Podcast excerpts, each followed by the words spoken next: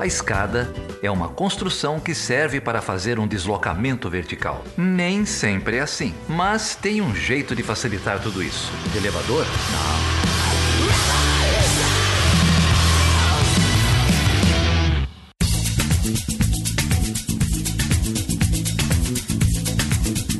Seja bem-vindo e seja bem-vinda a mais uma edição do Chutando a Escada. O meu nome é Felipe Mendonça. E eu sou Geraldo Zaran. E aí, Geraldo, como que você tá, meu amigo? Tô bem, cara. Tô bem aqui, tentando fugir dos absurdos nossos de cada dia, né? É, esse pessoal que protesta contra garota de 10 anos abusada pelo, pelos familiares, mas não quer saber de protestar contra os familiares, né? Então é isso, né? Nesse nosso Brasil aí de todo dia. Cara, essa é uma, da, uma das histórias mais bizarras, assim. Confesso que eu não consegui ler, cara. Inacreditável, né? Inacreditável, cara. A situação que a gente se meteu. Que brejo, cara. Quando eu acho que a gente tá no fundo do poço, vem uma maluquice maluquice dessa, olha, inacreditável, Não, é, cara. É, é, foge de todo bom senso alguém com uma desculpa religiosa, qualquer que seja, querer agredir uma garota de, de 10 anos, né? Quando ela é a vítima, o agressor tá do outro lado, né? É, não, extrapola todos os limites do bom senso. Isso não é. Isso não faz parte do, do, do campo da civilização, né? Isso é o campo da. Isso tá no campo da barbárie. Olha, é triste. Ainda bem que a gente tem pessoas é, esclarecidas ao nosso redor. Né? A Naime, uma das apoiadoras do Chutando Escada, escreveu um texto belíssimo, compartilhou com a gente lá no grupo de apoiadores. Eu vou deixar o link aí também do, da poesia que ela escreveu na descrição desse episódio, uma forma de extravasar também a dor que ela sentiu e acho que fala por mim também. O, a, a pessoa, a menina foi para Uberlândia, cara? É, olha, foi uma saga, né? Ela teve que viajar porque ninguém queria receber, assim. Eu não sei os detalhes porque, como eu disse, eu não consegui ler. É, mas ela, é, foi, a, o Hospital de Clínicas da Universidade Federal de Uberlândia foi consultado sobre a possibilidade de recebê-la e negou o, o socorro. E aí parece que ela foi para o Nordeste, né? É, uhum. É, então teve que ir, teve que entrar escondida no porta-mala de um carro. Assim, a história a história é surreal. Essa é uma. Eu, eu, eu, li rápido, mas tem uma longa reportagem do El País contando essa história. É, para quem tiver interesse, eu vou também deixar o link aí na descrição. É, ela foi atendida no Recife, eu não sabia que ela tinha passado, o que, que tinham cogitado, Berlândia, né? É, cogitaram, acho que não foi só Uberlândia, até mesmo o Espírito Santo, né? Ela não encontrou. Ela sim, é de lá, sim, né? Sim, sim, ela é de é, lá. É. Então ela A violência que... aconteceu lá. Isso, e teve que fazer várias consultas. E aí, como eu tô aqui em Uberlândia, sou professor da Universidade Federal de Uberlândia, essa informação me chamou a atenção, né? É uhum. um triste capítulo aí na história do Hospital de Clínicas que é referência no país, né? Mas enfim. Mas não é disso que a gente tá aqui para falar, né? É, é. Então conta aí pro ouvinte quem que a gente recebe aqui hoje e qual que vai ser o tema. Hoje, gloriosamente, a gente vai para Cuba, cara. Poxa, aí sim, cara. Vamos mandar os nossos ouvintes todos direto para Cuba. Vamos para Cuba com o Alfredo Juan Martinez Guevara. Grande Alfredo Juan, uma honra enorme ter o Juan aqui com a gente, né? Isso, o Juan fez. O Juan é professor da Universidade de, de Ribeirão Preto, a UNAERP. Uhum. É coordenador de alguns grupos de estudo lá, fez o doutorado dele no programa Santiago Dantas aqui em São Paulo, conheci ele aqui. Tem família cubana, saiu de lá pequeno ainda, vive no Brasil há muito tempo, mas estudou com atenção aí as relações de Cuba com os Estados Unidos, a política dos Estados Unidos para a ilha. Então é um papo que tem um pedaço histórico, tem um pedaço contemporâneo, a gente fala do Obama, fala do Trump, é uma conversa bem bacana. E a playlist desse episódio é uma das coisas mais agradáveis que você vai ouvir. A curadoria é toda do Alfredo Juan e a música final tem um presente aí que é uma música executada pela mãe do próprio Alfredo Juan, que tem uma voz belíssima, como vocês verão. É isso aí. Tando Escada também é cultura musical para você. É isso aí. Ô Geraldo, e se o ouvinte chegou aqui agora porque quer ir para Cuba, que é um país pequeno, porém é a maior ilha do Caribe? Como que o ouvinte aí faz para apoiar esse projeto? Esse projeto é um projeto de discussão de política internacional e divulgação científica na área de relações internacionais. É isso que a gente fez hoje, por exemplo. A gente fala bastante da própria tese de doutorado da pesquisa que o Alfredo fez. É, você pode falar com a gente em todas as redes sociais. Estamos sempre como Estando a Escada, no Facebook, no Twitter e no Instagram. pode procurar a nossa arroba lá. Pode acessar o nosso site, chutanescada.com.br. Esse post vai estar lá com a trilha sonora desse episódio, é, com vários links aí, referências. E se você quiser apoiar financeiramente esse projeto para que ele continue existindo, entra lá no chutandoescada.com.br barra apoio. Você pode apoiar a partir de qualquer valor nas nossas campanhas de financiamento coletivo no PicPay, no Catarse e no Patreon. Geraldo, vamos para Cuba. Então, com vocês, Alfredo Juan, que fala para gente sobre a importância de Cuba ontem e hoje e talvez nos próximos meses na corrida eleitoral é, que vai se passar agora nos Estados Unidos. Tengo un amigo balsero que se fue por Varadero en un madero con poliespuma allá por el mes de enero que no salió de Sevilla, que no era un gran bucanero, no tenía brújula ni astrolabio y mucho menos dinero. Oye bien, qué bien. Tengo un amigo balsero que titubió en la frontera, cantando Guantanamera y el manicero. Dejó un amor en la arena, a nombre de la fortuna y con ese combustible se fue a la Yuma. No es un problema jurisdiccional, solo tenía sueño de ultramar. Nunca le dijo Castro a Fidel. Solo era un personaje sin papel que se tomaba en serio lo de izar la vela que a su juicio le harían bien a su bolsillo, a su escalera y a su nivel. Tan antiguo aquello de emigrar, el hombre siempre alguna vez partió, amén de su gobierno y de su estatus quo. Como le pongo al gato el cascabel, yo que me quedo en este litoral, no es mi enemigo todo el que se fue a su bolsillo, a su escalera e a seu nível. Então, Felipe, tudo bem com você, cara? Eu tô ótimo, cara. E você, como que você tá? Tudo bem, tudo bem. Feliz aqui. Você sabe que cada um tem o Guevara que merece, né? ah, é? tô, tô felicíssimo de receber aqui no Estando Escada o Alfredo Juan Guevara Martinez. O Alfredo é professor, é, professor doutor em Relações Internacionais, tem uma tese aí sobre a relação Estados Unidos-Cuba, o processo decisório nos Estados Unidos. Ele é professor lá da Universidade de Ribeirão Preto, a UNAERP, e é coordenador é, dos núcleos é, NEPRINESEX, lá na, na, na, Universidade de Ribeirão Preto. E ouvinte do Chutando Escada. Tudo bem, Alfredo? Como é que você tá, cara? Tudo bem, cara, tudo bem. E vocês, tudo certo? Uma honra estar aqui. Tudo bem, muito bom ter você aqui. E ele é apoiador do Chutando a Escada também, Geraldo. Um apoiador antigo, né? Ele e a Carol são apoiadores, acreditam nesse projeto desde muito tempo. E muito bom, cara, ter você aqui, Alfredo, é... para falar de um tema que você manja pouco, né? que é. Tá no sangue, né? É.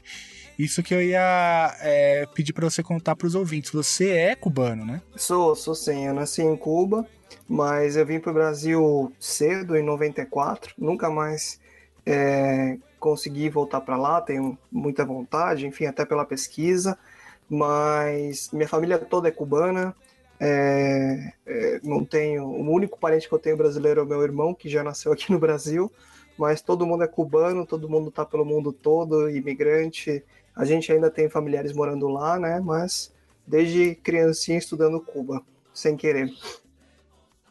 E a sua família veio aqui, veio para cá como, cara? Dá para contar, não? Dá, dá para contar. Não, o meu, o, o meu pai veio fazer o doutorado dele aqui em física na USP. Minha mãe também fez o doutorado dela aqui.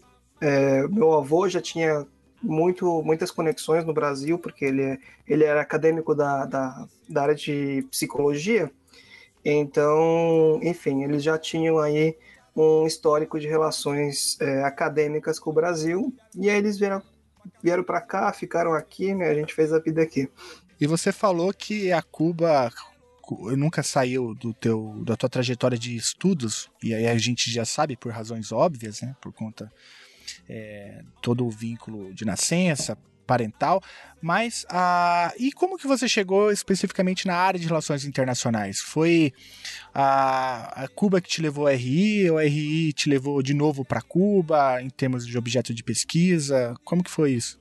Ah, cara, eu acho que Cuba que me levou para RI, porque eu sempre fui imigrante, né? Aqui no Brasil eu ainda não eu, apesar de eu morar aqui, ter feito minha educação toda aqui no Brasil, eu ainda sou cubano, não tenho passaporte brasileiro. É, então, assim, sempre vivi como imigrante, sempre tive que estar tá, é, por dentro das leis de imigração, dos processos migratórios. Então, tanto que eu comecei meu mestrado estudando, estudando migração cubana, né, para os Estados Unidos. Mas assim, eu sempre. As RI sempre fizeram parte da minha vida justamente por eu ser de Cuba. Então, acabou que eu fui fazer mestrado doutorado em RI, é, muito puxado né, por esse instinto. E na minha família a gente sempre falou de política, é, meu, meus avós tiveram é, uma relação aí com a, com a Revolução Cubana, então é um é uma coisa que não tinha como não acontecer. Agora eu quero saber um pouco dessa história. Tem como falar rapidinho pra gente? Falo, falo sim. É, a gente está acostumado a falar do processo da revolução é, de forma muito monoespecífica, focada no Fidel Castro, no movimento M26, né? Mas a, a, a, o processo revolucionário, o combate à ditadura do Fulgêncio Batista, ele se deu por muitos grupos durante muito tempo, antes da Revolução do Fidel triunfar, do movimento 26, é, que eventualmente né, convergiram no movimento M26, até porque muitas lideranças de outros movimentos foram, foram mortas né, pela, pela ditadura do Fulgêncio Batista. E o, o meu avô, especificamente, e o irmão dele, que tem o mesmo nome que eu, Alfredo Guevara, eles eram primeiro foram do, do movimento político estudantil não envolvidos né, no, no, no, movimento de oposição, mas eles, uh, esse pessoal da Universidade da Havana, os estudantes acabavam, ainda mais da área de, de sociais, de filosofia, eles acabavam se envolvendo aí na, na oposição à ditadura, né? Então, depois que a Revolução veio, né, depois que a Revolução é, ganhou a guerra e tal, eles participaram ativamente da construção do, do novo governo, é, não no sentido de postos políticos, mas meu avô ele foi diretor da, da Universidade de Psicologia da Havana, é, meu tio avô, Alfredo Guevara, ele fundou é, o Instituto de Cinema Cubano, né, é, o ICAIC, que na área de cinema é bem famosa, é, então, eles tinham essas, esses vínculos políticos meio que colaterais. Né? Meu tio avô, se eu não me engano, ele chegou a ser é, representante de Cuba na Unesco um tempo, né? passou um tempo na França, mas essa é uma família que eu não conheci muito, né? Eu vim para o Brasil em 94 uhum. e não vi mais depois.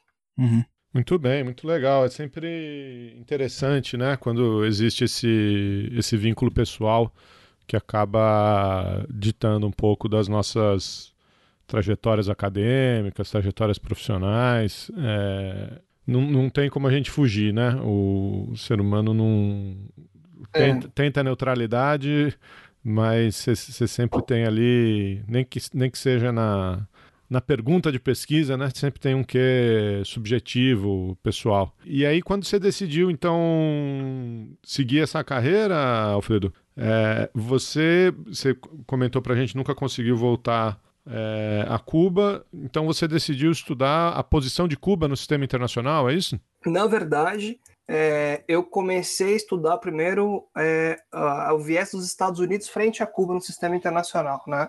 Compreender Cuba acaba sendo é, mandatório né, para você entender por que, que os Estados Unidos fazem a política externa deles, mas é, inicialmente eu me tornei um desses estudiosos de Estados Unidos, tanto que eu sou membro também do NCT INEU, né, uhum, que é o uhum. Instituto Nacional de Ciência e Tecnologia para Estudos sobre Estados Unidos. Mas sempre olhando a política externa dos Estados Unidos para Cuba. É, isso fica muito marcado, inclusive, na tua tese, né? A gente vai deixar o link para a tese na íntegra, que é justamente é pensar como que se formulou né, a política externa americana para Cuba no governo Obama. A gente já vai chegar nessa questão já já, mas o, eu queria fazer uma pergunta ainda é, anterior. Uh, ah, para quem já lê um pouco sobre relações hemisféricas, né, ou até mesmo integração regional latino-americana, ou até mesmo política e sociologia latino-americana, é, Cuba sempre se destaca por uma série de razões, né? E a princípio isso pode até parecer contraintuitivo, porque Cuba é um país pequenininho, né? É, mas tem um peso é muito grande, não só nas relações internacionais, que é a tua área de estudo, mas inclusive em outras áreas do conhecimento, como essas que eu mencionei. Até mesmo a história do, do hemisférica tem em Cuba, né, um importante capítulo. A pergunta é, é essa, assim, é como que você explica um pouco a importância de Cuba para as relações hemisféricas como um todo, assim? Eu, eu gosto, quando a gente né, conversa sobre esse tema, quando conversa sobre esse tema com outras pessoas, eu gosto de, primeiro, fazer uma reflexão acerca de que, apesar de eu ser cubano, né, eu não, eu não enxergo a importância de Cuba só por ser cubano, ah, porque os cubanos, eles têm fama, né, de ser os argentinos do Caribe, muito egocêntricos, é, falam muito sobre si, se enaltecem muito, mas se a gente olhar para a história recente, a história moderna, a gente vai ver que realmente é, a pequena ilha ela, ela exerce sim uma influência. E se você falar para um cubano que Cuba é uma ilha pequena, ele vai falar que não, que é a maior ilha do Caribe, né? É, e realmente é a maior ilha do Caribe. Por que, que Cuba se torna importante no contexto regional, né? A gente pode começar a falar lá da época colonial. Né? Cuba foi um dos últimos países é, da América Latina a conseguir obter a independência. E justamente por isso, a Espanha deu muita atenção para Cuba ao longo do século XIX, né? porque ela perdeu as colônias na América Latina com o processo de independência é, continental. E além disso, né, nesse processo de independência, o Haiti, que era o principal exportador de açúcar na época, ele, quando ele se tornou independente também, né, por conta da Revolução Francesa, a produção de açúcar do Haiti é, deu uma parada, né, deu uma diminuída brusca.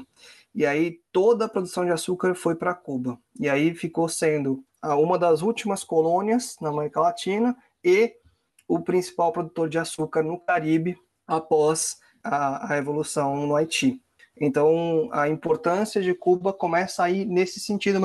É, é uma importância quase que circunstancial né, do que aconteceu na região. E depois disso, né, ela vai se tornar muito relevante no contexto regional, por conta da Revolução Cubana, que foi, é, eu acho aí, né, minha opinião, minha análise, que a Revolução Cubana marcou uma ruptura é, no paradigma da, da, da, doutrina Monroe dos Estados Unidos. Não que a doutrina Monroe mudou, mas que foi o primeiro momento, eu acho, um momento bem marcante que eles perceberam, peraí, nosso quintal não está tão seguro assim. Tanto é que todo o início da política externa dos Estados Unidos é, para o governo revolucionário, ele é uma política externa de descrença de que aquilo vai continuar. Né? Todas as tentativas e erros que eles cometem são baseados em uma, uma convicção de que aquilo é momentâneo, não é possível, não é possível que eles percam o domínio,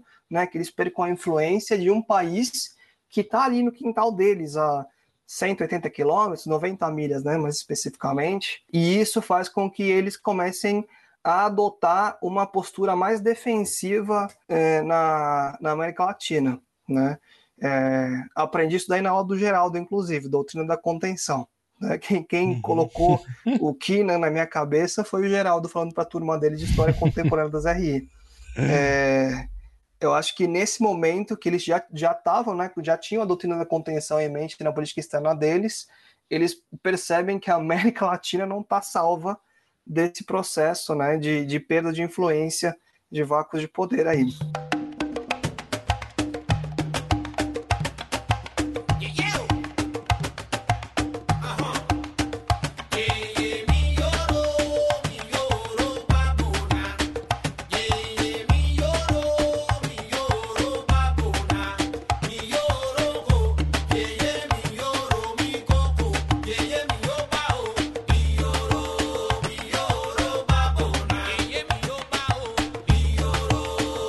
Relação dos Estados Unidos com Cuba, ela é é, o, o, Alfredo lembrou aí da, das independ, da independência tardia, no, no, na virada do, do 19 para o 20, né, os americanos eles é, embarcam nessa missão de, de levar a independência né, a, a, Cuba, vamos dizer assim. Hum. Então, a guerra hispano-americana, né, que a gente chama essa guerra aí, é, na virada do 19, última década aí do, do século 19, é, Cuba assume um papel essencial, né? Você tem lá a, a desculpa, né? O coraçado Maine, etc.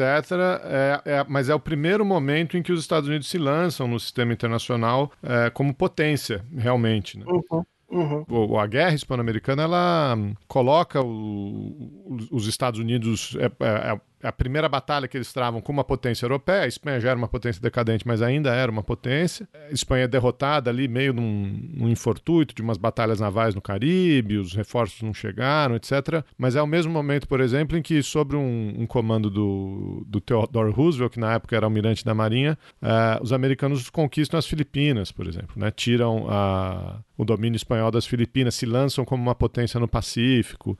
E a partir daí você tem toda a história da emenda Platt em Cuba, né? É, essa, essa parte de intervenção. Então não é só que a Revolução em 59 é, é numa área que eles consideravam, é no, é no hemisfério ocidental, é no continente, é na América Latina, uma área que eles consideravam deles. Não, você tinha uma relação muito, muito mais carnal, né? É, com Cuba em particular, né? Essa ideia do libertador, de quem expulsou a Espanha. E, é, você pega os, os, os, os, jornais da época, os cartoons da uhum. época do final do, do 19, essa relação ela é, ela é muito, muito próxima, né? É, eu, eu, eu não gosto quando as pessoas simplesmente falam influência, hegemonia dos Estados Unidos, interesse dos Estados Unidos, sem, sem, sem dar exemplos factíveis. E eu acho que Cuba tem muitos desses, eventos, é, desses exemplos factíveis, né? Acho que em 1820 e pouco, né, comecinho do século XVIII, do século XIX, perdão, o, o, o então secretário de Estado John, eh, John Quincy Adams, que eventualmente depois foi ser presidente, mas quando ele era secretário de Estado, ele chegou a, a, a dizer a criar a teoria do Rip Fruit Theory, né? Teoria da fruta, da fruta que é arrancada, ou da fruta que cai, da fruta que madura, é, inspirado aí na, na, na da física, de que Cuba era uma maçã ou uma fruta numa árvore, a árvore era a Espanha, e eventualmente as frutas caem, né? As frutas vão cair da árvore. E quando cai da árvore, por lei da gravidade, ou seja, por questões naturais, ela vai cair no chão. A, a lei da gravidade dita que ela vai cair, cair no chão. E para o John Quincy Adams, o chão era os Estados Unidos. Pensem que naquela época os Estados Unidos estavam em processo de expansão, de consolidação de, de um estado grande, né? Então, a, a, a conquista do Oeste, é, e Cuba, naquele momento, tinha uma, uma agroexportação baseada em, em, em, mão, em mão de obra é, escravizada, né, que era muito similar à dos estados do sul dos Estados Unidos. Então, parecia ser uma ilha ali perto que tinha tudo a ver com eles. Né? Tanto que durante, durante o século XIX teve muitas discussões anexionistas, tanto nos Estados Unidos quanto em Cuba elites cubanas pensando que o destino natural de Cuba seria ser um estado, né, dos Estados Unidos, ser mais um dos 50 estados. Isso vai diminuir é, depois da, da, da, guerra, da guerra civil dos Estados Unidos, porque a mão de obra escravizada em Cuba já não era mais compatível né, com a abolição da escravidão lá nos Estados Unidos. Então, é, mas ainda assim, por lei da física na cabeça, né, no imaginário dos Estados da política, do alto escalão de política dos Estados Unidos, aquela região era de influência natural. E aí a gente está indo além, né, da, da, da, Tô dando fatos aqui. Eles tinham uma teoria de que as leis da física faziam que, com que Cuba fosse uma região natural. E aí o Geraldo bem mencionou a emenda Platt, é, os cubanos vinham em um processo de guerra, de, de, de, independência. Eles tentaram três vezes, foi na terceira que deu certo, mas já no final da terceira tentativa, em 1898, teve uma, o, o caso do, do USS Maine, aí, que foi um encoraçado que explodiu na Baía da Havana e os Estados Unidos culparam a Espanha. Né, que estava naquele momento se defendendo contra os insurgentes cubanos. É, e aí eles entram, o Geraldo falou, o Roosevelt fez uma carreira militar, é, a, a, grande vitória militar, a grande campanha militar do Roosevelt, é, que ajudou com a carreira política dele depois, foi em Cuba mesmo. E eles começam, então, o processo deles, deles colocarem Cuba como uma zona de influência natural começa nesse processo de, de, de, de primeiro na, na, na, colônia, depois na independência cubana, porque depois que os cubanos é, se tornam independentes com a intervenção dos Estados Unidos, né, os Estados Unidos entram para expulsar, o Geraldo bem disse, a, a potência europeia, o, o, o, a ocupação dos Estados Unidos, do, dos militares estadunidenses em Cuba, ela dura quatro anos. Então, em quatro anos ainda não existe a República de Cuba. Existe um país em formação, né? E a bandeira hasteada no governo era a bandeira dos Estados Unidos. E eles só vão se tornar, só vai ser fundada a República de Cuba em 1902, quando é, eles colocam é, o, o, senador Platt dos Estados Unidos ele faz uma emenda e ele diz que essa emenda tem que ser colocada na Constituição cubana. Então, uma emenda feita nos Estados Unidos para ser colocada na Constituição de Cuba, dizendo que aquela ilha lá estava para ser tutelada militarmente, economicamente, politicamente é, pelos Estados Unidos. E a gente vai ter intervenções estadunidenses em Cuba é, legais por conta da emenda Platt ao longo dos próximos anos. E mesmo depois que a emenda Platt deixou de ser utilizada, né, foi, foi retirada da Constituição, eles ainda continuavam tendo é, a, ilha como uma zona de influência natural no, no, imaginário dos Estados Unidos. Então, a importância de Cuba, apesar da projeção ter vi, vindo depois, né, de 59, eu acho que a, a, a importância de Cuba pré-59, pré-revolução cubana, ela vem é, na representação máxima do que a doutrina Monroe é, né, do que, que é a zona de influência natural dos Estados Unidos. A Cuba aí representando as Américas é, como um todo.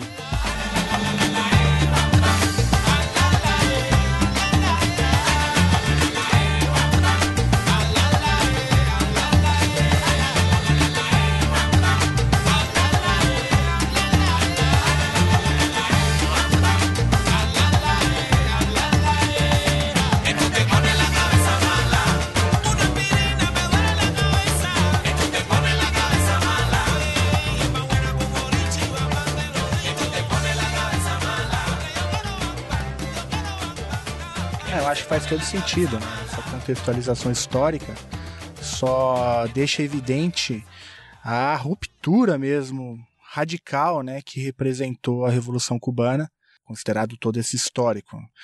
E, e aí, para a gente avançar um pouco no, no, no, tempo, né, é pegar a segunda metade do século XX, aí depois da Revolução, o caldo engrossa por conta da, da bipolaridade, o papel que Cuba tem, é, o pico dessa relação, acho que o momento mais tenso foi a, a crise dos mísseis de Cuba. Como, como, como que você faz? Qual que é o momento mais grave na relação bilateral Cuba-Estados Unidos dentro desse ambiente bipolar? É, o, o, em termos de gravidade, a gente pode pensar na crise dos mísseis como uma questão de conjuntura do mundo, né? É, o perigo não era Cuba nem Estados Unidos, o perigo era para o mundo inteiro da gente começar é, uma, da gente ter uma hecatombe nuclear que começa, né, por conta da tensão em Cuba.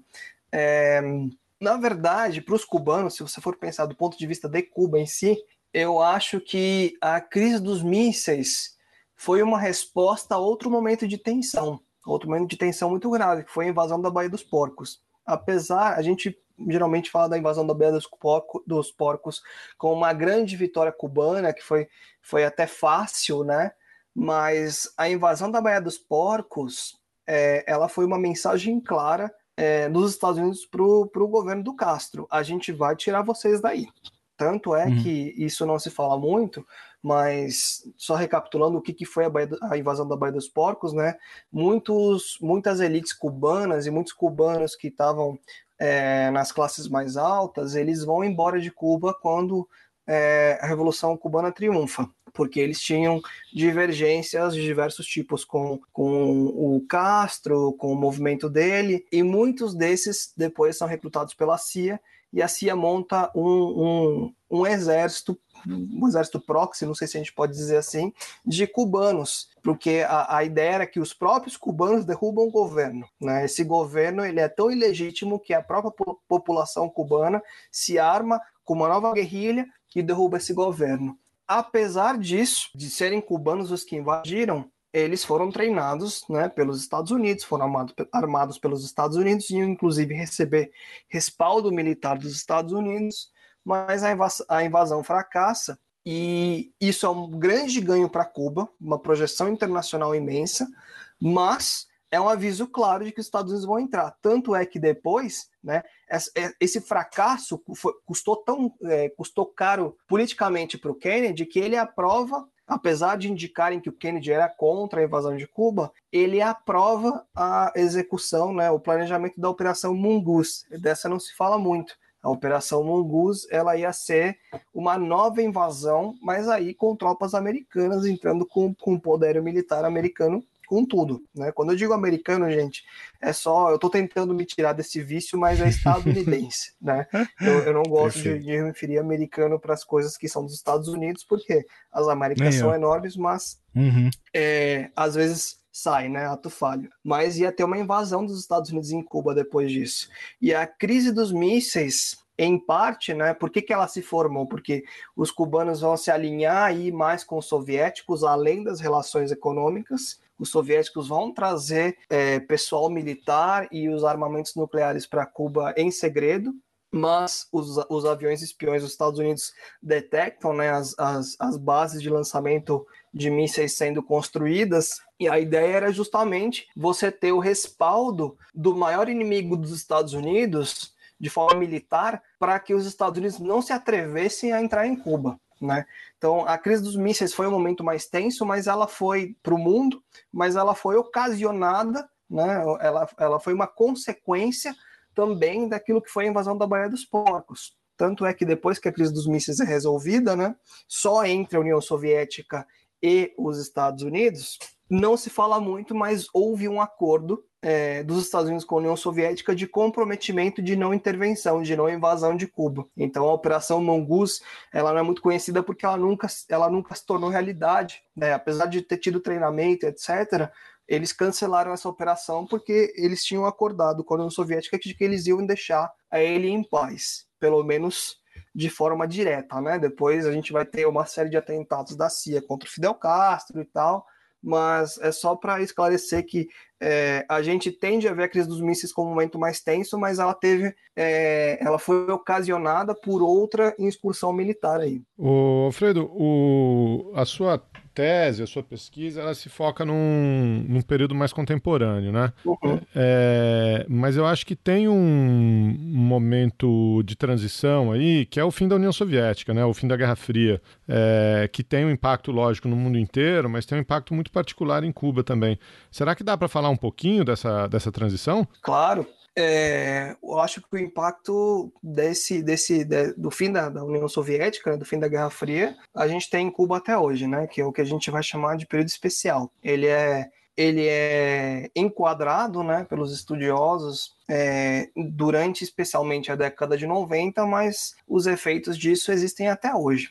Porque pensa aí que o, o país passou três décadas, um pouco mais, de, desenvolvendo uma, uma relação muito dependente desse, do bloco socialista comercial. Então, o embargo que a gente fala, ele já existia na década de, desde a década de 60, né? Os Estados Unidos assim que eles decidiram que a revolução cubana cheirava a comunismo, eles embargaram, é, era o principal parceiro comercial da ilha desde o século XIX e de repente não, não, não, não comprava mais nada de Cuba, não fazia mais nenhum negócio com Cuba é, e, e aí a ilha recorreu, né, no contexto bipolar, ao outro bloco. E aí você tem aí 30, 40, quase 40 anos aí de, de, de desenvolvimento de infraestrutura, é, de parcerias econômicas, né? É, você vai criando aí.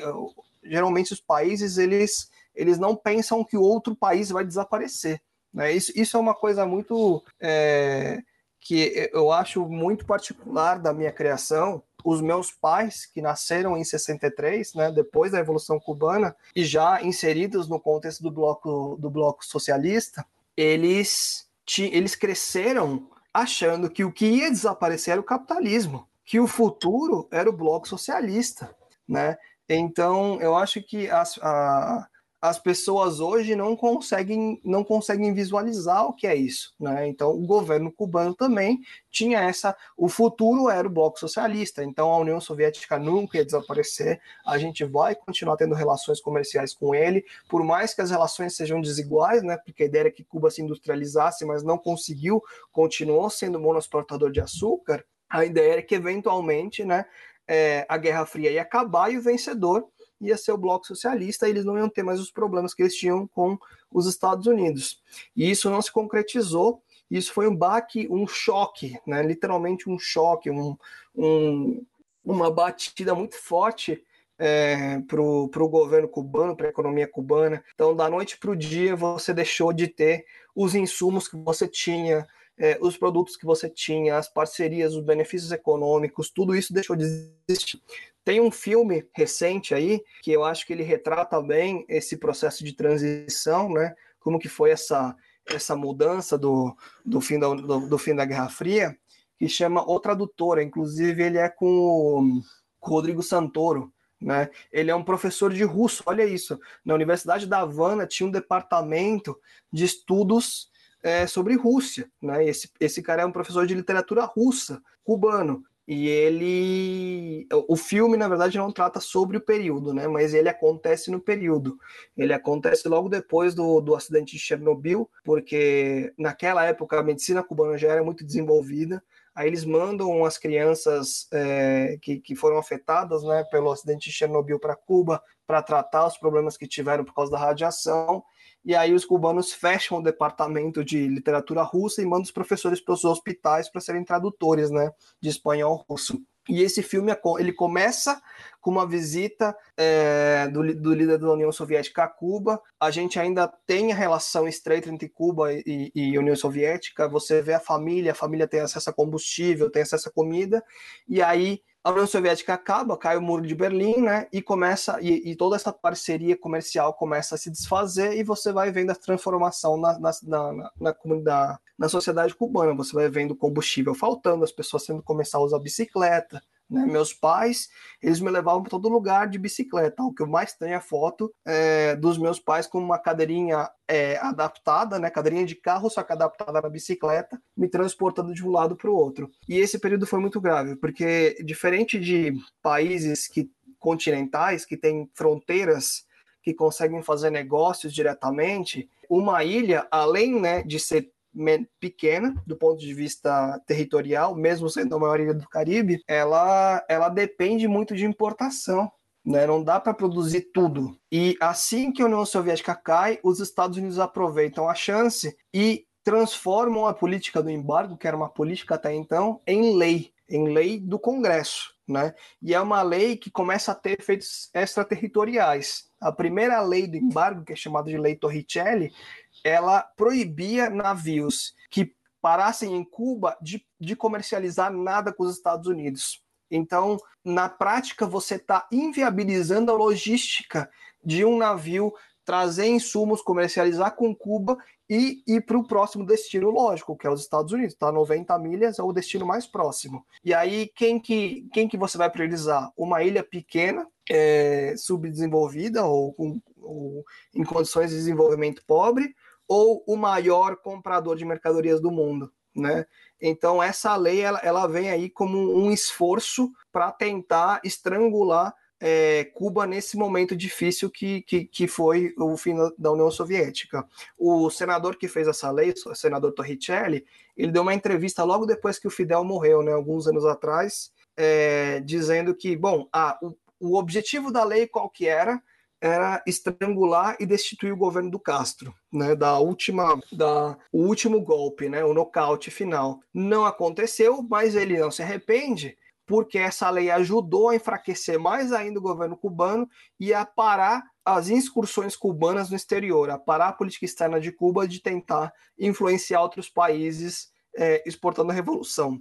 Né? Mas e aí depois dessa lei, a gente tem outra lei aprovada, que é a Lei Bacardi, ou a Lei Helms-Burton, que é a mais famosa, né, que ela estende todas as sanções. É, você não pode comercializar é, nos Estados Unidos, qualquer peça que tenha alguma coisa a ver com Cuba não pode, é, uma empresa não pode comercializar com Cuba e depois comercializar com os Estados Unidos. Né? Não é só uma sanção comercial de que a gente não te vende mais armas, a gente não compra mais o seu açúcar. Não, a gente vai impor sanções comerciais a quem comercializar com você. Né? Então você inviabiliza que a, que a ilha é, comercialize com outras pessoas. E aí você tem um, um, um problema muito grave na ilha de, de subnutrição né? Hoje em dia a gente tem pessoas que têm doenças em Cuba que são derivadas da subnutrição, porque não chegava alimento. Né?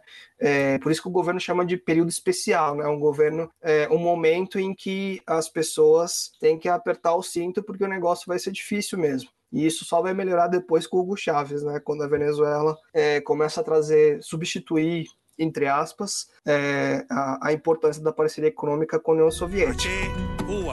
Bobo Egun, Mowi Soro, Aya Titangile, H, Bobo Risa. Tierra, aquí nació mi canto, mi bandera. Sonrisas que se cuelan por la puerta del balcón. En este viaje que hoy me trae de vuelta. Viejo, no sabes cuánto echo de menos el ruido de mi pueblo y la caricia de ese mar. Cuando no estoy contigo, yo te invento. Yo te invento. Traigo oxidado el corazón, me hace falta cuerda. Mi alma necesita transfusión, sangre de mi tierra. Regreso a la cuna regreso a este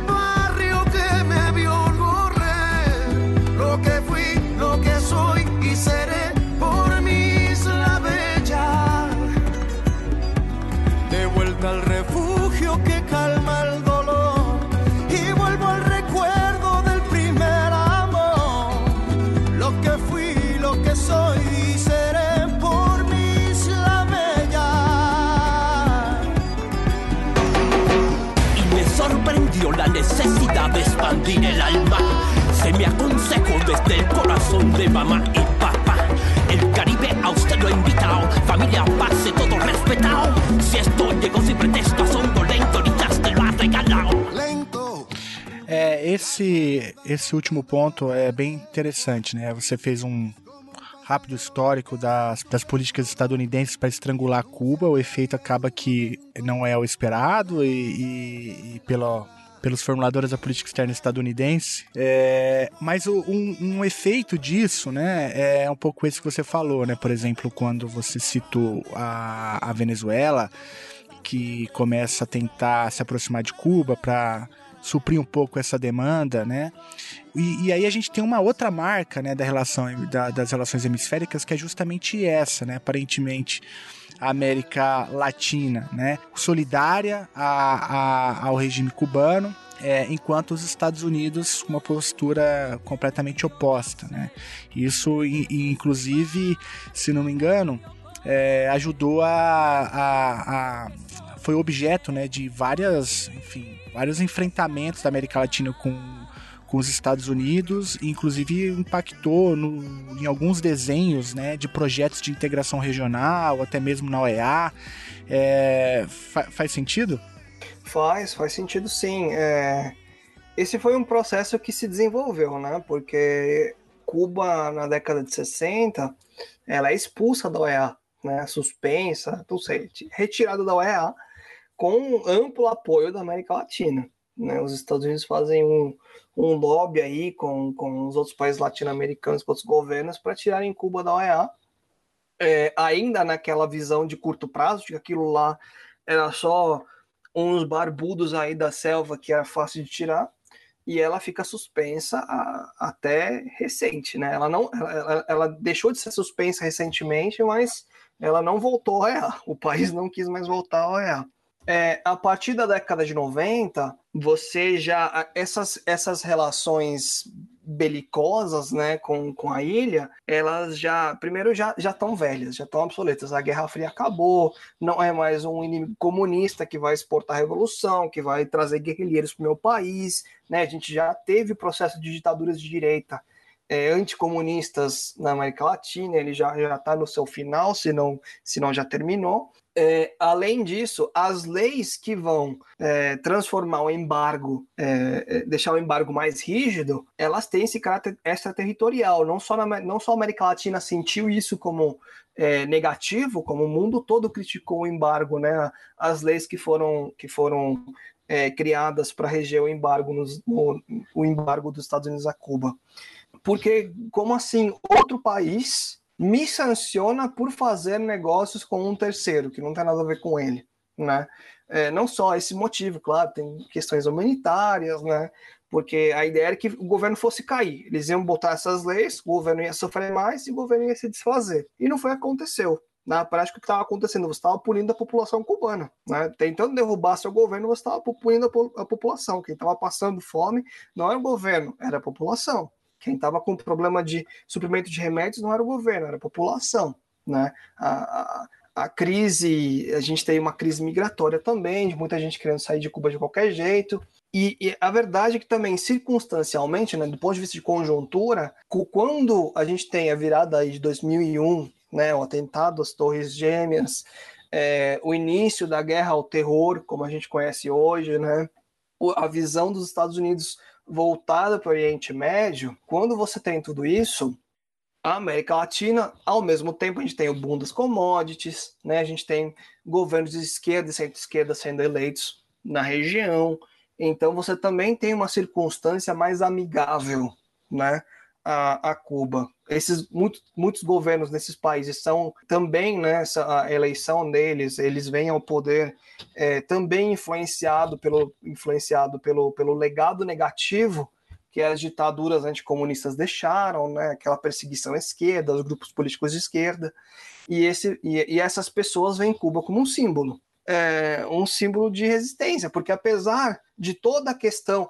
é comunista e é militar e faz excursão armada e exporta a revolução armada, etc. e tal, apesar de tudo isso, né, além de tudo isso, os cubanos tiveram uma reforma de políticas sociais muito forte desde o início da Revolução. Então, acabou-se é, o analfabetismo em Cuba, logo no começo, esse foi um dos primeiros projetos do governo, a erradicação do, do analfabetismo, que era muito alto em Cuba é, você tem uma educação que, que, que tem alto nível, especialmente durante a Guerra Fria e, e logo depois.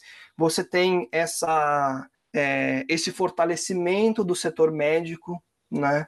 É, que os cubanos eles já tinham medicina muito forte, mas depois que entra o período especial, eles vão investir mais ainda nesse na, na, na questão médica, justamente para fazer diplomacia externa, né, para mandar os médicos para fazer missão humanitária, para fazer apoio a outros países. É, e isso acaba sendo um exemplo né, para países que têm um pouco, para governos que têm um pouco mais de simpatia com ideias de esquerda, centro-esquerda, com políticas públicas sociais, né, com governos um pouco mais progressistas também.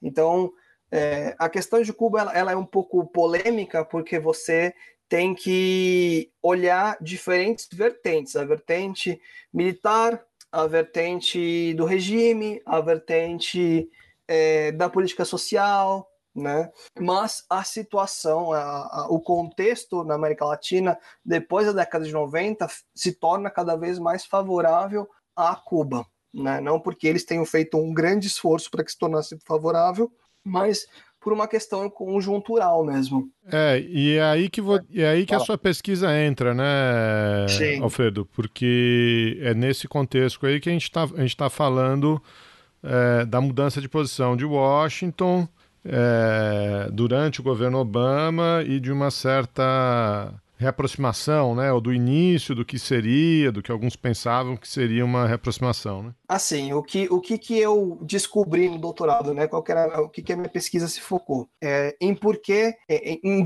em destacar né, os diferentes atores e dinâmicas que aconteciam dentro dos Estados Unidos, que, primeiro, de fato criavam essas raízes de uma política antiga, obsoleta, beligerante, como é que eles mantinham essas raízes de fato, e comparar com as possibilidades, já que essas raízes existem, quais são as possibilidades que o Obama explorou né, para tentar quebrar esse paradigma. Por que, que eu falei primeiro dos Estados Unidos? Porque o governo cubano, a gente pode até pensar intuitivamente, para o governo cubano ter os Estados Unidos como um inimigo, como alguém que impede com que eles façam comércio com outros países nunca foi vantajoso. Então, apesar do discurso beligerante, apesar do discurso é, de enfrentamento, etc. e tal, do ponto de vista prático, né, é, e pragmático e, e, e do ponto de vista objetivo, o governo cubano sempre soube que seria melhor que houvessem boas relações com os Estados Unidos. Né? A questão é que os Estados Unidos nunca reconheceu esse governo como, como legítimo né? Nunca, tanto é que eles não tinham representação diplomática, eles queriam derrubar esse governo de qualquer jeito, é, mas e assim, e, e como resposta, o governo cubano é, tinha essa, essa posição de enfrentamento também, né? Então, te batendo, você. Né, aqui a gente está falando de estados e não é, do cristão da Bíblia que tem que oferecer a outra face. É, então, a gente tinha um enfrentamento aí natural como resposta a, essas, a, a essa política é, bem austera com Cuba. E o, o, dentro do governo dos Estados Unidos, o Obama vai tendo que trilhar, né, entender essas dinâmicas e, e trilhar caminhos que não acendam o red flag dos, dos opositores. Né? Então, eu não sei quem acompanhou, sabe que todo o processo de negociações com Cuba é, e Estados Unidos, né, da, da normalização do Obama, foi secreto e unilateral. O que isso quer dizer? Que foi um staff reduzido do Obama, os únicos que sabiam do assunto. Ele não divulgou isso com o partido, não, não, não conversou com ninguém. E esse staff negociou aí com a comitiva cubana, também em segredo. E aí eles anunciaram quando estava tudo pronto. Né? E aí a minha pesquisa é entender por que, que isso foi feito desse momento, naquele momento. E aí isso também volta na questão regional que o Felipe tinha, tinha levantado antes, né?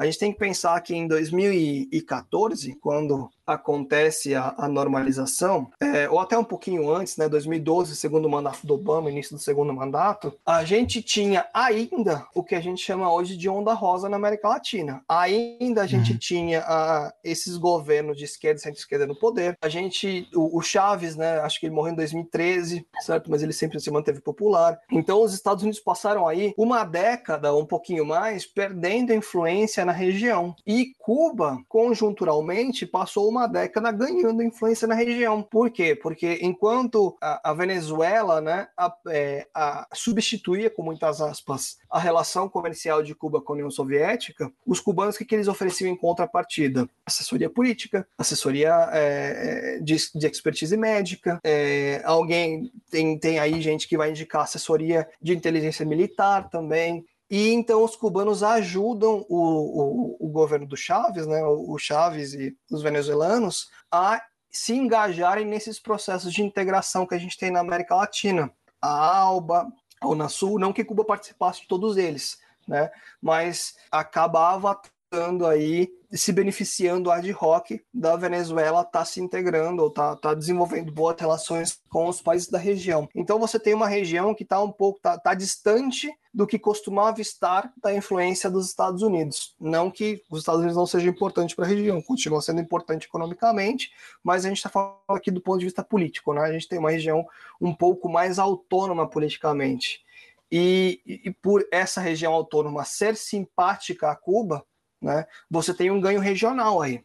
Primeiro, porque essa região que é simpática a Cuba já está em massa se opondo à sua oposição ao país. Então, é, uma é um win-win para os Estados Unidos fazerem as pazes com Cuba, fazerem uma média, né, que eu falo. Fazerem uma média com Cuba, eles acabam fazendo uma média por default com a região latino-americana. É, só que o Obama ele só vai fazer esse processo, aí essa toda a discussão da minha tese, no segundo mandato Né? Se você perguntar para o staff dele e para o staff também, perguntei, tá? Fiz, fiz essas entrevistas na, na minha tese de doutorado, é, até para o staff que participou da, das negociações secretas.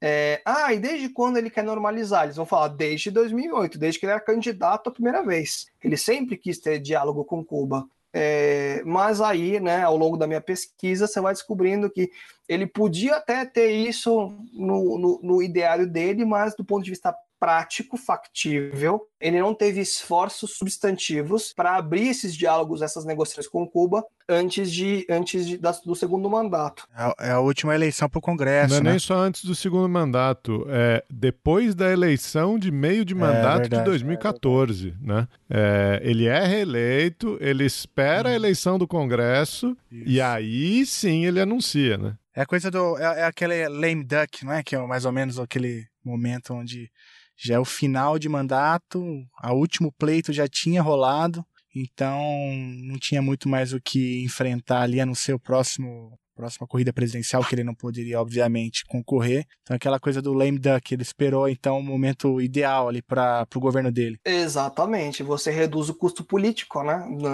Para quem estuda é, aí ciência política e democracia dos Estados Unidos, a eleição ela é, é, e o processo eleitoral ele, ele é primordial, né? Os, os, os políticos estão sempre de olho no momento de se reeleger, né? Então, e, e o que, que, Cuba tinha a ver com a reeleição? É, tinha a ver justamente com que você ia mexer com algo que nunca ninguém tinha mexido. Então você não tinha como prever é, o, o custo que isso ia ter, o impacto que isso ia ter no eleitorado. Né? Muito, além disso, Além disso, e aí é, vou recomendar para o público outro, outro conteúdo aqui, que é o, o filme que está novo no Netflix também, com o Wagner Moura, que se chama Wasp. É, hum. Não sei se chama Wasp, Rede de Espiões. É um filme sobre, sobre espiões cubanos dos Estados Unidos. É, a gente entra a questão do lobby cubano-americano. Porque pensem, eu falei, eu falei para vocês que a gente tinha a lei de ajuste ao cubano, que depois de um ano ele podia ser, ele podia ganhar, ganhar o green card. E depois de uma pessoa com green card, depois de cinco anos, pode aplicar a cidadania, pode se tornar cidadão estadunidense. E uma vez que ele se torna cidadão estadunidense, ele ganha o que? O poder do voto. Então ele pode participar do jogo eleitoral, ele passa a ser um eleitor dos governos.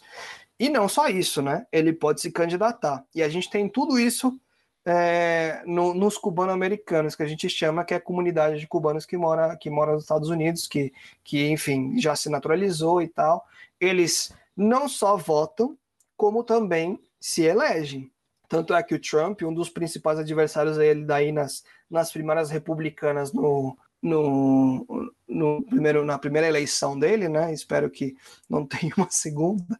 É, vocês podem até omitir essa parte se vocês quiserem, ou não, tanto faz. Na primária do Trump, o, dois candidatos que eram é, oponentes dele, republicanos, eram cubano-americanos. A gente tem o Marco Rubio, que é cubano-americano é, declarado, né, da Nata, e a gente tem o Ted Cruz, que era do Texas, mas o pai dele também era cubano-americano. Uhum. Você começa a ter, desde a década de 70, 80, a formação de um lobby cubano-americano muito anticastrista, muito oposto a Cuba e muito a favor de uma linha dura com Cuba, né? Que eventualmente vai criar a, a, vai ser criada a CANF, né? Cuban American National Foundation, Fundação é, Fundação Nacional Cubano-Americana. E, e, essa essa CANF ela tem papel pivô em fazer lobby para que aquelas leis do embargo sejam aprovadas, mesmo tendo acabado a Guerra Fria e tal. E eles vão continuar fazendo oposição a tudo que possa parecer uma política branda com Cuba. Então, um presidente flexibilizou viagens para Cuba, a CANF vai fazer oposição. É, um presidente flexibilizou que os, que os cubanos possam mandar dinheiro para Cuba para seus parentes, a CANF, a, a, o lobby cubano-americano vai fazer oposição, esses candidatos, esses, esses políticos vão fazer oposição. Então, a realidade que é mensurável do eleitorado americano, do eleitorado,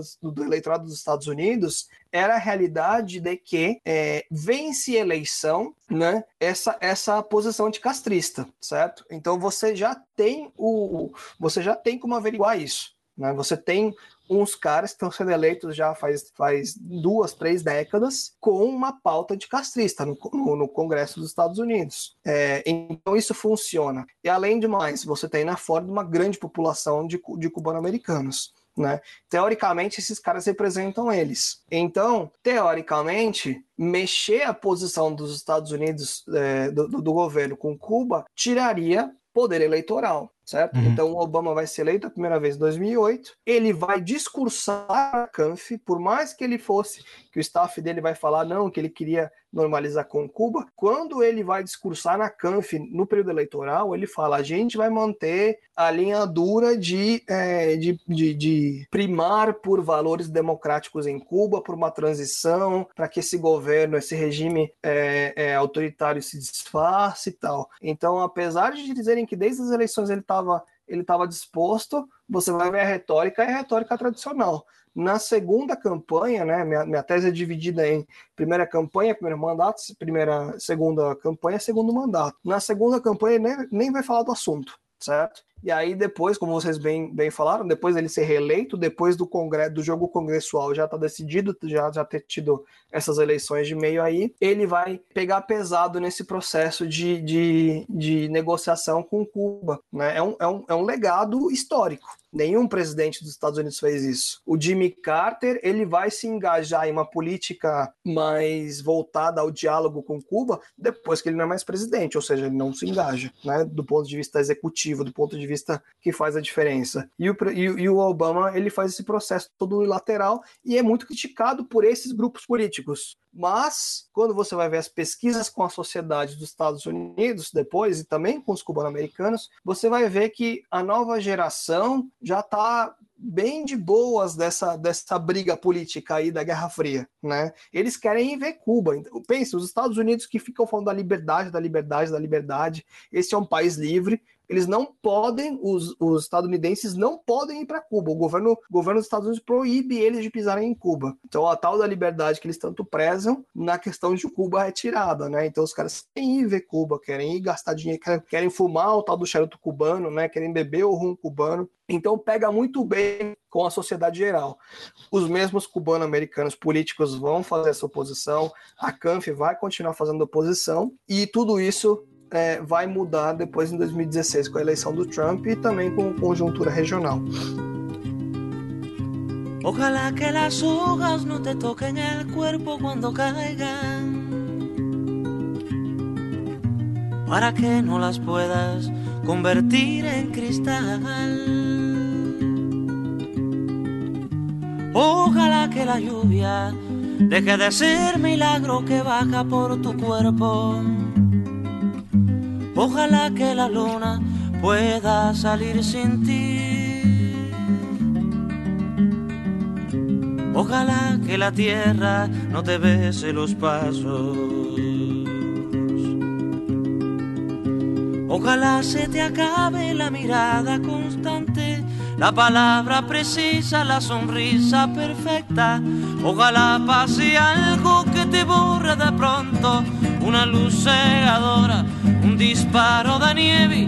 Ojalá por lo menos que me lleve la muerte para no verte tanto, para no verte sempre em todos os segundos. É, a outra pergunta que eu queria te fazer, é, rapidinho, é se essa política da, de normalização do Obama, se ela de algum modo empurra de vez, né, principalmente essa primeira geração de, de cubanos, ali materializados na CANF, é, no colo aí do, dos republicanos, que a princípio muito ligado ali com, com o, o Ted Cruz, né, e o Marco Rubio, é, e aí depois, quando uma vez que o Trump ganha as prévias do partido, acaba por incorporar essa agenda, né? A, a, pergunta é essa, né? A política de normalização ajuda então a empurrar de vez a CANF pro trumpismo? Primeiro, historicamente, os cubano-americanos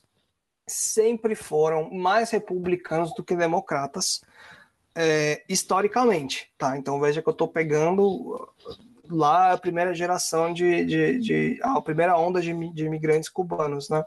Porque é, no período histórico dos Estados Unidos que essa, é, esse pessoal viveu, né, é, os republicanos sempre foram mais é, pulso firme, podemos dizer assim, é, ou mais beligerantes com as ameaças comunistas, né, com os inimigos vermelhos. É, e o Fidel Castro e o governo da revolução vai se encaixar nesse, nesse estereotipo aí.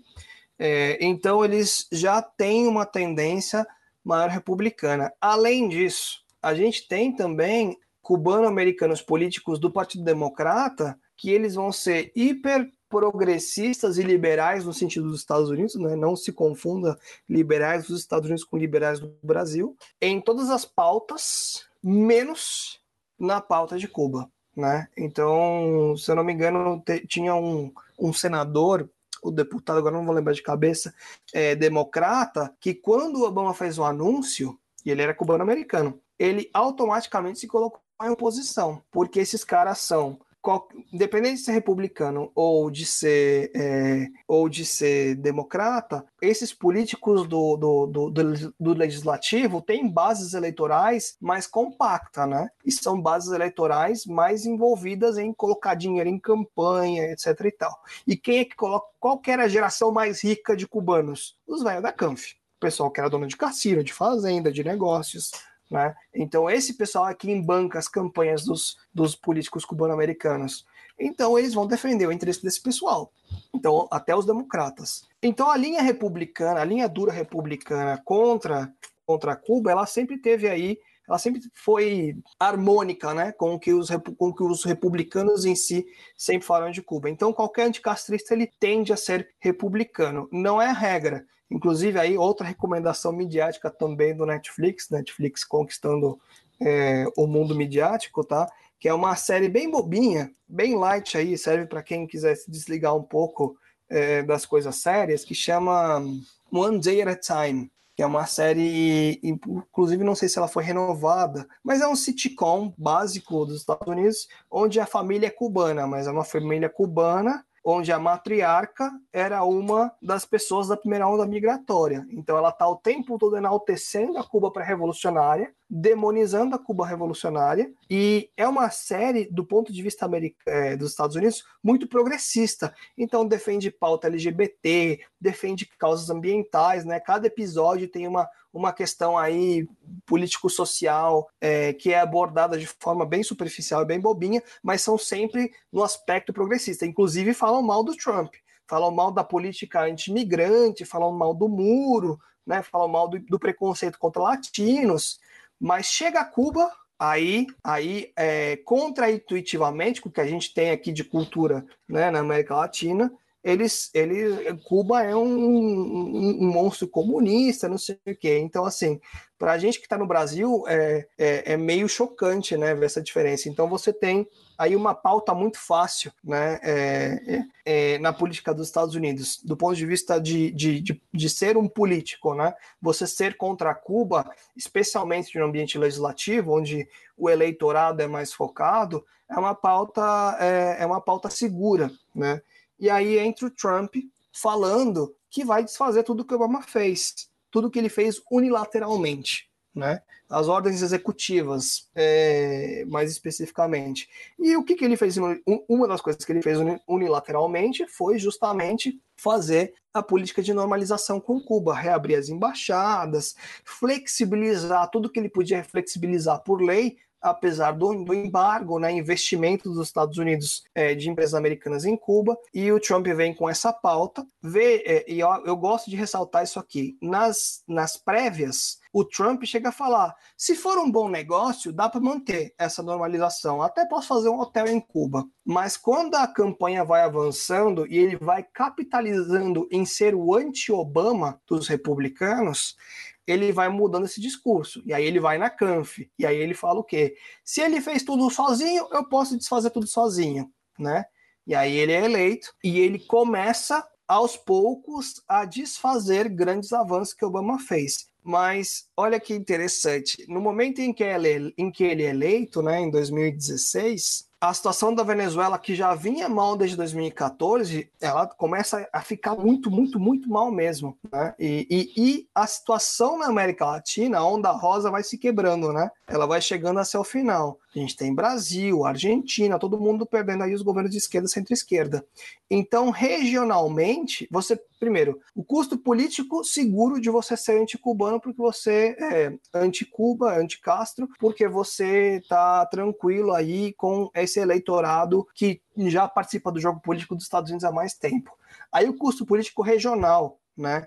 Aquela média que você fez com a América Latina, fazendo, é, boa, tendo boas relações com Cuba, ela deixa de ser, de ser, de ser útil, porque agora esses governos que vêm aparecendo na América Latina não são mais simpáticos a Cuba. Inclusive, são tem alguns, como o Brasil, que são muito antipáticos a Cuba. Né? Então, o custo político de você voltar àquela política enraizada de enfrentamento, ele vai diminuindo. E não, não é só que ele, ele diminui, o ganho político aumenta também, né? Você consegue capitalizar de novo em ser anti-Cuba. Anti, anti então, é, acaba sendo uma conjuntura muito favorável para o Trump desfazer o que Obama fez. Mas ele não desfaz tudo. As embaixadas ainda estão abertas com o título de embaixada, apesar da gente não ter embaixador. Né? Pelo menos nos Estados Unidos e em Cuba a gente nunca teve embaixador. O Senado dos Estados Unidos nunca ratificou o embaixador de Cuba é, em Havana mas é, tem ainda a representação diplomática, mas você tem a rep representação diplomática com staff diminuído, depois de uns episódios bizarros aí que teve, né, dos ataques sônicos, supostos ataques sônicos, mas sim, é muito fácil, a conjuntura é muito favorável para o Trump capitalizar em ser anti-Cuba. E agora, cara, tá, tem eleição aí.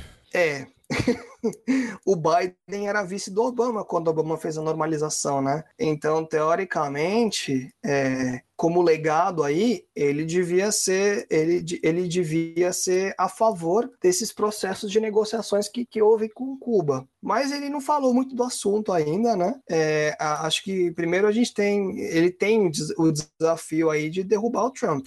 Eu, eu sou pessimista. Depois dos últimos anos, eu não sou muito. Eu, não, eu sou pessimista em relação a, a governos que a gente esperaria que fosse normal, de fato, se tornarem o governo normal, né? Eu estou acreditando cada vez mais na teoria do caos.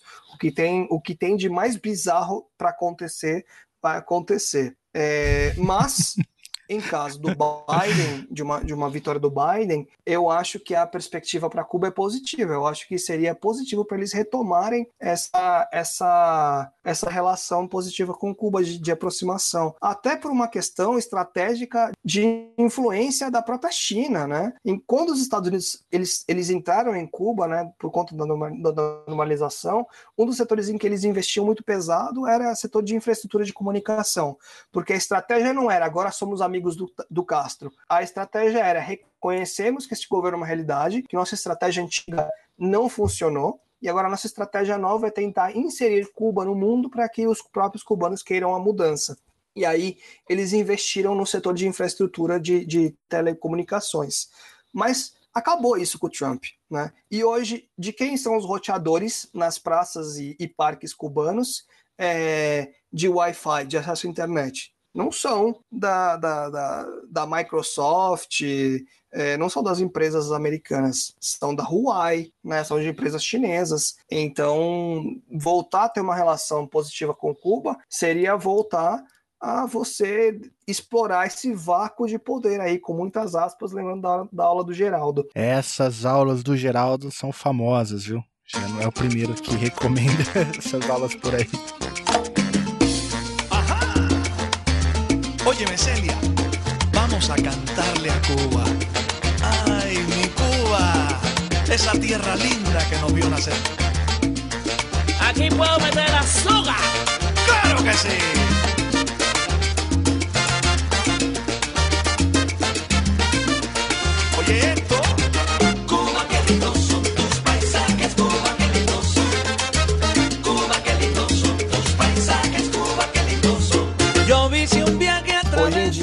Tá, tá tranquilo ir para Cuba por causa do Covid, né? É um dos melhores lugares para ir, considerando o Covid. É. Você sabe que a, a minha primeira viagem de férias com a minha atual esposa, quando a gente era namorado, a gente ia a Cuba, né? Eu tinha comprado passagem e tal. É, a gente ia a Cuba e aí eu não fui a Cuba porque eu tava terminando de escrever minha tese. Mas tive que, tive que cancelar. Calma foi- aí, você cancelou uma viagem romântica por conta da tese? Cancelei, cara. Ah, não, Cancelei cara, e, eu vou- eu- eu vou- e- a Carol não me largou. Então acho que isso já, já diz muito sobre a força do nosso relacionamento. É, a força dela, né? A força dela, né? Isso diz muito sobre a força da Carol. Ainda bem que nós temos um romântico entre nós, que é o Alfredo Juan, que é especialista em salsa, né? E conseguiu um, um dos casamentos mais badalados da área de relações internacionais do Brasil, graças a esse expertise. e aqui eu me refiro a outra especialista na América Latina, já deixa aí também o convite aberto, que é Carol Pedroso, tem uma tese sobre Venezuela. Não, a Carol não participa de podcast pequeno, não. Ela só vai em podcast grande. Ela só vai construir pontes. A Carol, a Carol escuta tudo, vocês, tudo, tudo junto, a gente escuta junto, né? Na estrada, quando a gente vai pra, pra faculdade, a gente sempre coloca o na escada. Ela é fã também, fãzona. Gente, eu posso fazer uma propaganda? Pode, já devia ter feito já. É, lá no NEPNESEX, a gente está com um projeto voluntário desde o início da pandemia, que é o Observatório de Notícias de Relações Internacionais, ou Observatório de Relações Internacionais. É um projeto midiático, tá no, Insta- no- é no Instagram. Então, a gente tem só alunos voluntários participando desse projeto. Quando as aulas estavam suspensas, eles estavam trabalhando todos os dias. Então, de segunda a sexta, eles estão no Instagram postando o resuminho das, das principais notícias do mundo, de notícias internacionais e também do Brasil e da Covid, é, em formatos reduzidos, fácil de ler, rapidinho, para deixar você, para deixar as pessoas aí é, mais atentas ao que está acontecendo, né? Você não precisa entrar no site, procurar notícia, a gente faz esse resumão lá no Instagram. E tem também conteúdo, espaço para artigo de opinião, para editorial de, de opinião, né? É, tá bem bacana esse projeto. E, então, quem, quem quiser apoiar, é só seguir lá no Instagram, arroba Observatório RI, tudo junto. E vocês vão ver que a gente tá postando coisa de segunda a sexta, toda semana. Independente de pandemia ou não. Tudo home office. Muito legal esse projeto. Eu sigo o Observatório no, no Instagram e muito interessante também. Até agradeço aqui publicamente porque é, a turma andou re- é, resumindo alguns episódios do Chutando a Escada, né? É, então eu lembro muito de. Me marcou bastante quando eu li os resumos bem. Muito. Eu falei, pô, esse resumo ficou melhor que o episódio, né? E a galerinha escutou, resumindo ali. Não, muito legal o projeto. Parabéns pela iniciativa. Ah, obrigado. Somos todos fãs dentro do projeto também, os alunos, né? Eu, professor. Mas obrigado, gente. E agradeço quem puder seguir, que vocês estão dando uma força aí para esse projeto voluntário aí. Esta extraña tarde desde mi ventana trae la brisa vieja de por las mañanas. No hay nada aquí, solo unos días que se aprestan a pasar. Solo una tarde en que se puede respirar, un diminuto instante inmenso en el vivir. Después mirar la realidad.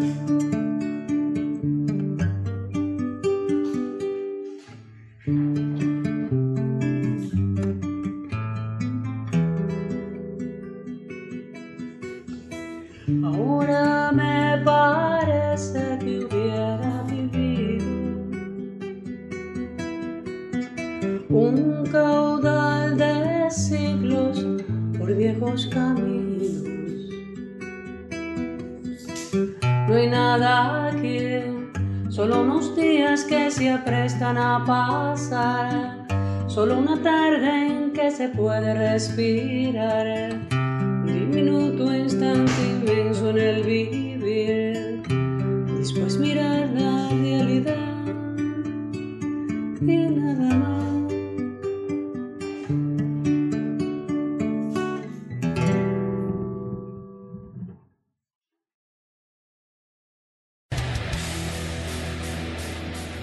Você acabou de ouvir mais um episódio do Chutando a Escada. Para apoiar, acesse chutandoaescada.com.br barra apoio.